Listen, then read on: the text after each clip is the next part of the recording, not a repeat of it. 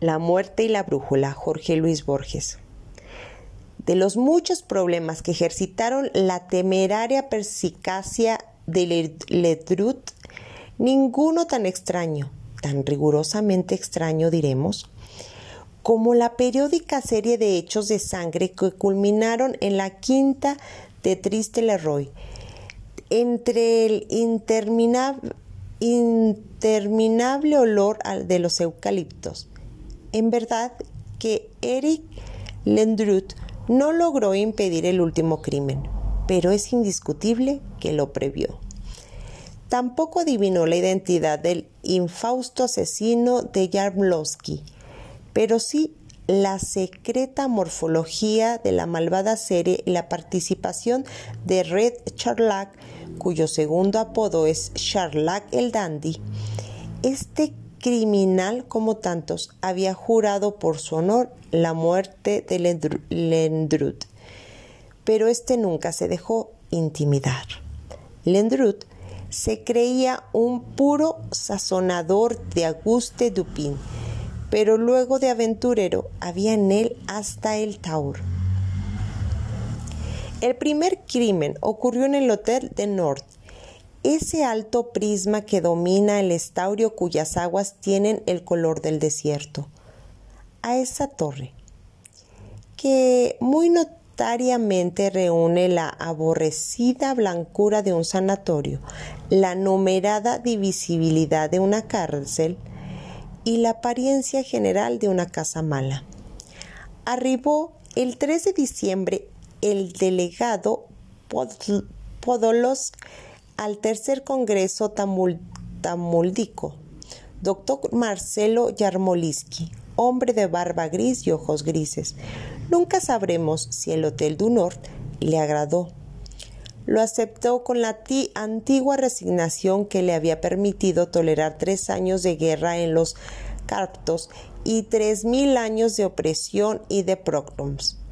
Le dieron un dormitorio en el piso R frente a la suite que no sin esplendor ocupaba el tretarca de Galilea. Yarmolinsky cenó, postergó para el día siguiente el examen de la desconocida ciudad, ordenó en un placard sus muchos libros y sus muy pocas prendas, y antes de medianoche apagó la luz. Así lo declaró el chuf del tetrarca que dormía en la pieza contigua. El 4 a las 11 y 3 minutos AM lo llamó por teléfono un redactor de la Yiddish Setiung. El doctor Yarmolinsky no respondió. Lo hallaron en su pieza. La levemente oscura la cara, casi desnudo bajo una gran capa anacrónica que hacía no lejos de la puerta que daba al corredor. Una puñalada profunda le había partido el pecho. Un par de horas después, en el mismo cuarto, entre periodistas, fotógrafos, Gandermes, el comisario Treviranus y Lendrut debatían con serenidad el problema. No hay que buscarle tres pies al gato, decía Treviranus, blandiendo un imperio, imperioso cigarro. Todos sabemos que el tetrarca de Galilea posee los mejores zafiros del mundo. Alguien para robarlos había penetrado por aquí, por error. Jarblonlinsky se ha levantado. El ladrón ha tenido que matarlo. ¿Qué le parece? Posible, pero no interesante, respondió Lendrut. Usted replicará que la realidad no tiene la menor obligación de ser interesante. Yo le replicaré que la realidad puede predecir de esa obligación, pero no las hipótesis en la cual usted ha improvisado, interviene copiosamente el azar He aquí un rabino muerto.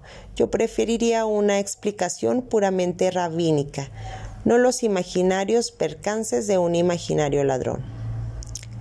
Treviranus repuso con mal humor. No me interesan las explicaciones rabínicas. Me interesa la captura del hombre que apuñaló a este desconocido. No tan desconocido, corrigió Lendrut. Aquí están sus obras completas, indicó en el Parcat una fila de altos volúmenes, una vindicación de la Cábala, un examen de la filosofía de Robert Flood, una traducción literal de Stephen Sirat, una biografía de la Baal Shem, una historia de la secta de los Hasidim, una monografía en alemán sobre el telegramatón, otra sobre el nomenclatura divina del Pentateuco. El comisario los miró con temor, casi con repulsión, luego se echó a reír. Soy un pobre cristiano, repuso. Llévese todos esos mamómetros si quiere. No tengo tiempo que perder en supersticiones judías. Quizás este crimen pertenece a la historia de las supersticiones judías, murmuró Ledrut. Ah, como el cristianismo se atrevió a completar, el redactor de la Yiddiske Sentiunch era miope, ateo y muy tímido. Nadie le contestó. Uno de los agentes había encontrado en una pequeña máquina de escribir una hoja de papel con esta sentencia inconclusa. La primera letra del nombre ha sido articulada. Lendrut se abstuvo de sonreír. Bruscamente, bibliofilo o hebrista ordenó que le hicieran un paquete con los libros del muerto y los llevó a su departamento. Indiferente a la investigación policial, se dedicó a estudiarlos. Un libro en octavo mayor le reveló las enseñanzas de Israel Baal Shem Tov, fundador de la secta de los piadosos. Otro, las virtudes y terrores del tetragramatón, que es el infalible nombre de Dios. Otro, la tesis de que Dios tiene un nombre secreto, en el cual está compendiado, como en la esfera de cristal que los persas atribuyen a Alejandro de Macedonia. Su noveno atributo, la eternidad, es decir, el conocimiento inmediato de todas las cosas que serán, que son y que han sido en el universo. La tradición enumera los 99 nombres de Dios. Los hebristas atribuyen ese imperfecto número al mágico temor de las cifras pares. Los Hasidim razonan que ese hiato señala un centésimo nombre, el nombre absoluto. De esa erudición lo distrajo a los pocos días la aparición del redactor de la Jiddische Zeitung. Este quería hablar del asesinato. Lendrut prefirió que los diversos nombres de Dios el periodista declaró en tres columnas que el investigador Eric Lendrut se había dedicado a estudiar los nombres de Dios para dar con el nombre del asesino. Lendrut, habituado a las simplificaciones del periodismo, no se indignó. Uno de esos tenderos que han descubierto que cualquier hombre se resigna a comprar cualquier libro, publicó una edición popular de la historia de la secta de los Hastim. El segundo crimen ocurrió la noche del 3 de enero en el más desemparado y vacío de los huecos suburbios occidentales de la capital. Hacia el amanecer, uno de los gandermes que vigilaban a caballo esa soleada soledades vio en el umbral de una antigua pinturería un hombre empochado yacente. El duro rostro estaba enmascarado de sangre. Una puñalada profunda le había rajado el pecho. En la pared sobre los rombos amarillos y rojos había unas palabras con tiza. El gendarme las deletreó. Esa tarde, Treviranus y Lendrut se dirigieron a la remota escena del crimen. A la izquierda y a la derecha del automóvil la ciudad se, se desintegraba. Crecía el firmamento y ya importaba poco las casas y mucho un honor de ladrillos o un álamo. Llegaron a su pobre destino, un callejón final de tapias rosadas que parecían reflejar de algún modo la desforzada puesta de sol. El muerto ya había sido identificado.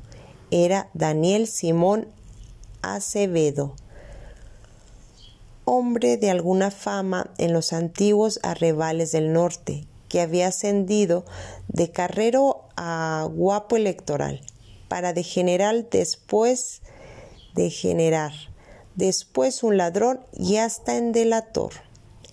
El singular estilo de su muerte les pareció adecuado.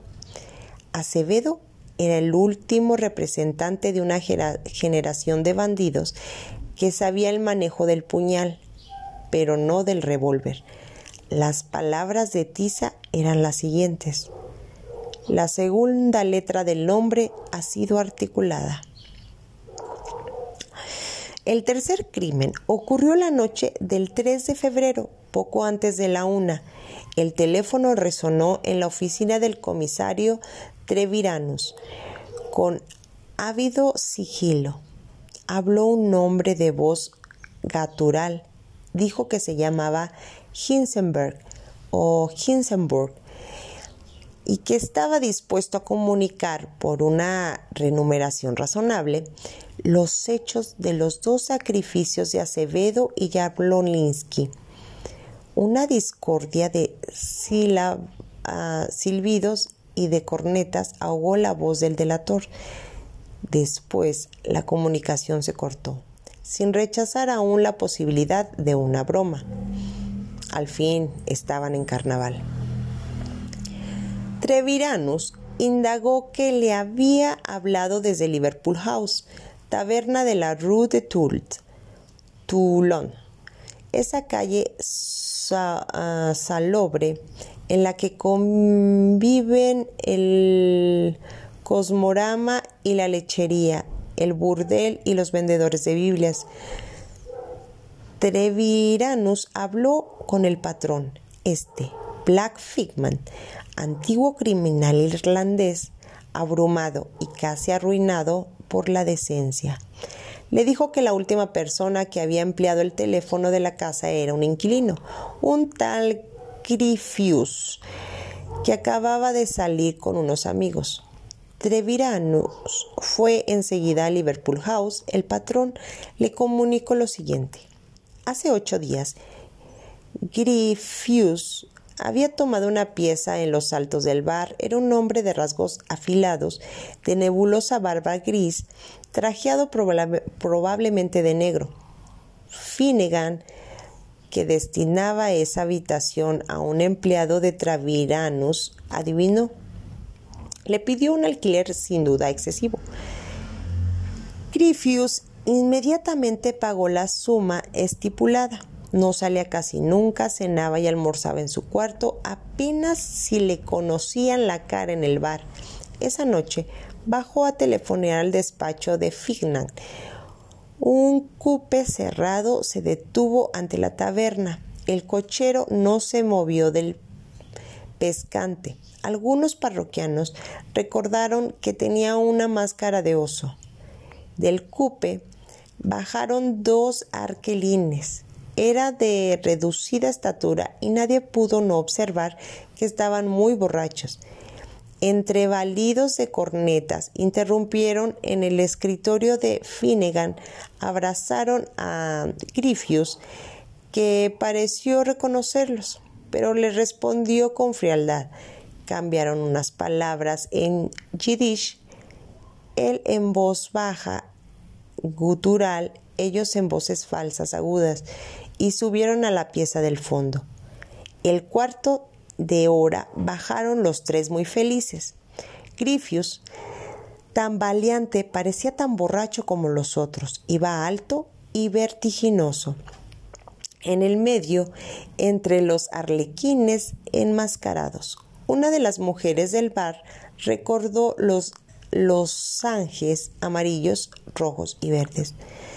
Dos veces tropezó, dos veces lo sujetaron los arlequines, rumbo a la dercena inmediata, de agua rectangular. Los tres subieron al cupe y desaparecieron. Ya en el estribo del cupe, el último arlequín garabateó una figura obscena y una sentencia de una de las pizarras de la recoba. Treviranus vio la sentencia. Era casi previsible, decía. La última de las letras del nombre ha sido articulada. Examinó después la piececita de Griffius Ginsberg había en el suelo una brusca estrella de sangre.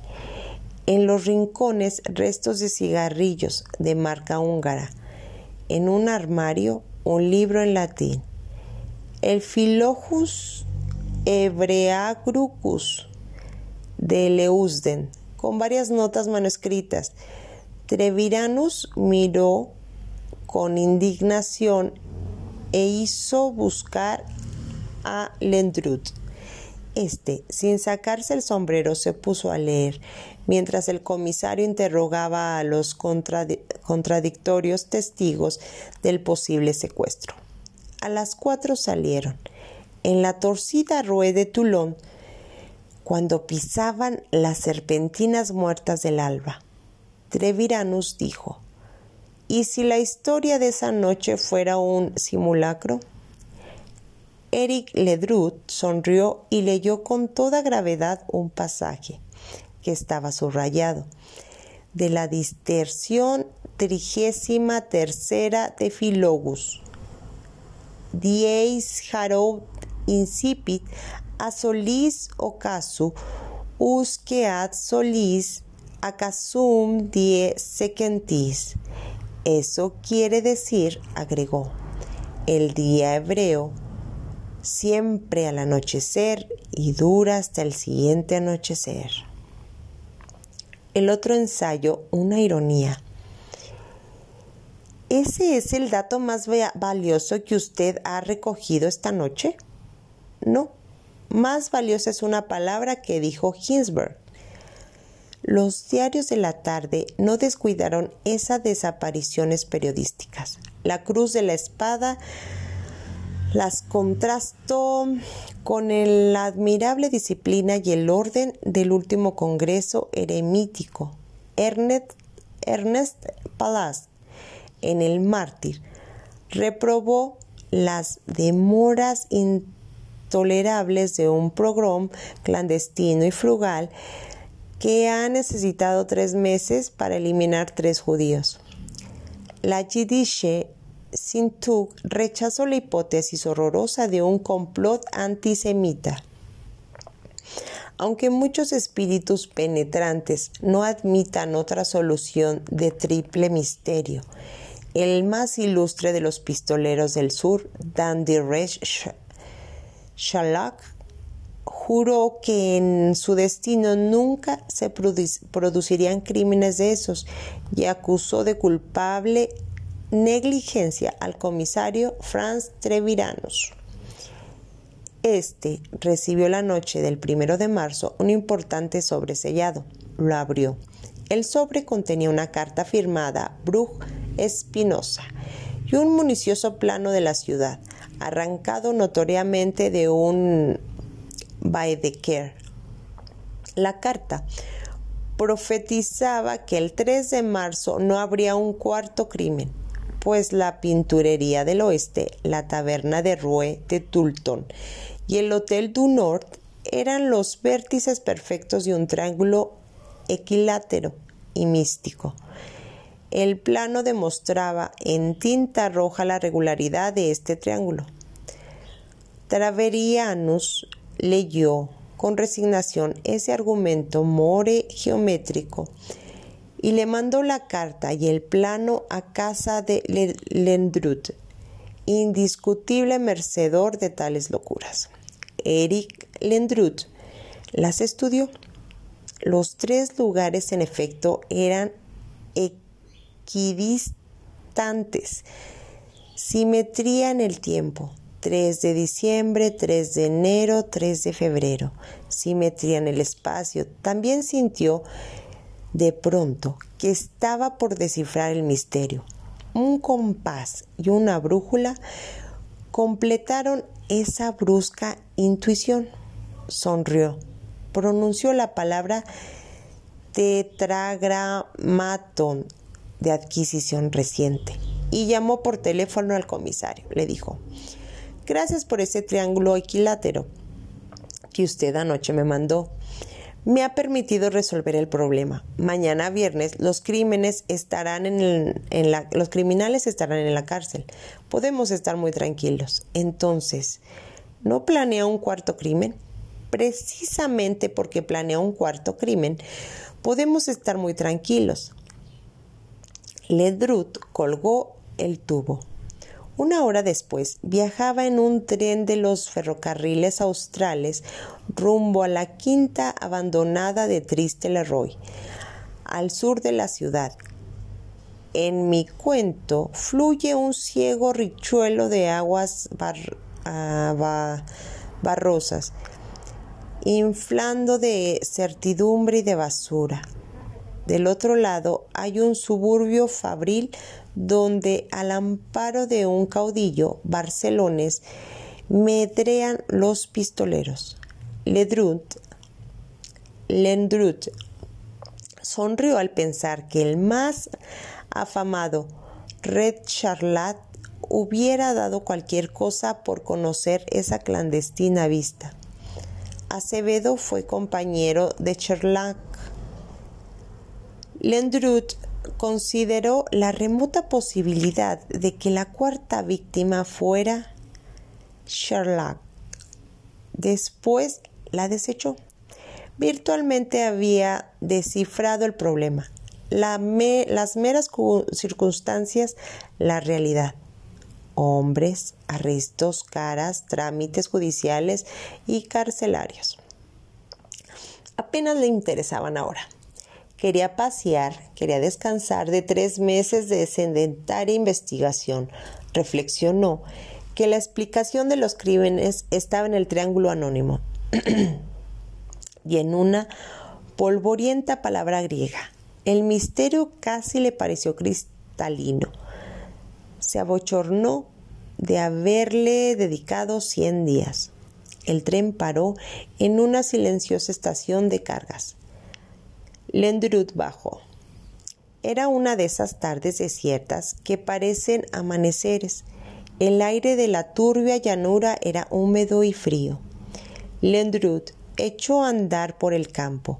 Vio perros, vio un furgón de, en una vía muerta, vio el horizonte, vio un caballo plateado que bebía agua crapulosa de un charco. Oscurecía cuando vio el mirador rectangular de la quinta de Triste Leroy, casi tan alto como los negros eucaliptos que lo rodeaban. Pensó que apenas un amanecer y un ocaso, un viejo resplandor en el oriente y otro en el occidente, los separaba de la hora anhelada por los buscadores del nombre. Una herrumbrada verja definía el perímetro irregular de la quinta. El portón principal estaba cerrado. Lendrut, sin mucha esperanza de entrar, dio toda la vuelta. De nuevo, ante el portón infranqueable, metió la mano entre los barrotes, casi maquinalmente, y dio con el pasador. El chirrido del hierro lo sorprendió. Con una pasiva laboriosa, el portón entero cedió. Lendrut avanzó entre los eucaliptos, pisando confundidas generaciones de rotas hojas rígidas. Vistas de cerca, la casa de la quinta de Triste Leroy abundaban en inútiles simetrías y en repeticiones maniáticas una diana glacial en el nicho lóbrego correspondía en un segundo nicho otra diana. Un balcón se reflejaba en otro balcón. Dobles escalinatas se abrían en doble balaustrada. Un Hermes de dos caras proyectaba su sombra monstruosa. Lendrut rodeó la casa como había rodeado la quinta. Todo lo examinó. Bajo al nivel de la terraza vio una estrecha persiana. La empujó.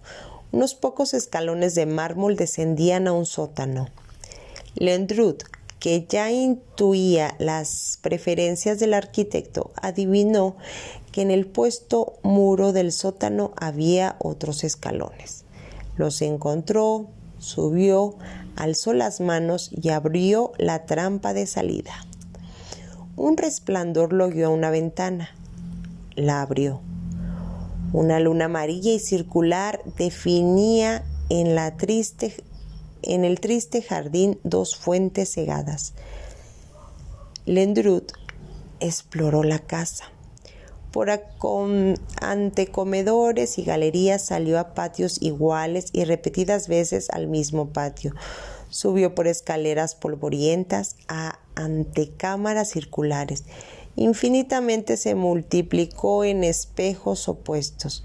Se cansó de abrir o entreabrir ventanas que le revelaban afuera el mismo desolado jardín desde varias alturas y varios ángulos adentro muebles con fundas amarillas y arañas embaladas en tarlatán. Un dormitorio lo detuvo. En ese dormitorio una sola flor en una copa de porcelana. Al primer roce los pétalos antiguos se deshicieron. En el segundo piso, en el último, la casa le pareció infinita y creciente. La casa no es tan grande, pensó. La agrandarán la penumbra, la simetría, los espejos, los muchos años, mi desconocimiento, la soledad. Por una escalera espiral llegó al mirador. La luna de esa tarde atravesaba los los ángeles de las ventanas. Eran amarillos, rojos y verdes. Lo detuvo un recuerdo asombrado y vertiginoso. Dos hombres de pequeña estatura, feroces y fornidos, se arrojaron sobre él y lo desarmaron. Otro muy alto lo saludó con gravedad y le dijo Usted es muy amable. Nos ha ahorrado una noche y un día. Era Red Charlac. Los hombres maniataron al Endrut este al fin encontró su voz. Charlac, ¿usted busca el nombre secreto? Charlac seguía de pie indiferente. No había participado en la breve lucha. Apenas si alargó la mano para recibir el revólver de Lendrut. Habló. Lendrut oyó en su voz una fatigada victoria, un oído del tamaño del universo, una tristeza no menor de aquel odio. No, dijo Charlac. Busco algo más efímero y de, deleznable. Busco a Eric Lendrut. Hace tres años, en un garito de la Rue de Toulon, usted mismo arrestó e hizo encarcelar a mi hermano. En una cupe, mis hombres me sacaron del tiroteo con una bala policial en mi vientre. Nueve días y nueve noches agonicé en esta desolada quinta simétrica. Me rebasaba la fiebre, el odioso llano bifronte que mira los ocasos y las auroras daba horror a mi ensueño y a mi vigilia. Llegué a abominar mi cuerpo, llegué a sentir que dos ojos, dos manos, dos pulmones son tan monstruosos como dos caras. Un, irlandés trató de convertirme a la fe de Jesús. me repetía la sentencia de los Gojimi. Todos los caminos llevan a Roma. De noche, mi delirio se alimentaba de esa metáfora. Yo sentía que el mundo es un laberinto del cual era imposible huir, pues todos los caminos, aunque fingieran ir al norte o al sur, iban realmente a Roma, que era también la cárcel cuadrangular donde agonizaba mi hermano y la quinta de Triste Leroy. En esas noches yo juré por el Dios que ve con dos caras y por todos los dioses de la fiebre y de los espejos tejer un laberinto en torno del hombre que había encarcelado a mi hermano.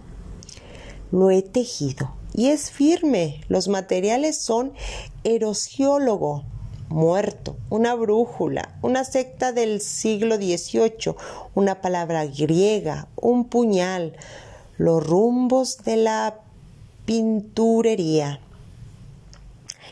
El primer término de la serie me fue deparado por el azar. Yo había tramado con algunos colegas, entre ellos Daniel Acevedo, el robo de los zafiros del tetrarca. Acevedo nos traicionó y cometió la empereza el día antes del enorme hotel. Se perdió. Hacia las dos de la mañana irrumpió en el dormitorio de Joblinski. Este, acostado por el insomnio, se había puesto a escribir. Verosímilmente, redactaba una nota o unos artículos sobre el nombre de Dios. Había escrito ya las palabras. La primera letra del nombre ha sido articulada. Acevedo le intimó al silencio. Jarmowski alargó la mano hacia el timbre que despertaría todas las fuerzas del hotel. Acevedo le dio una sola puñalada en el pecho. Fue casi un movimiento reflejo. Medio siglo de violencia le había enseñado que lo más fácil y seguro es matar.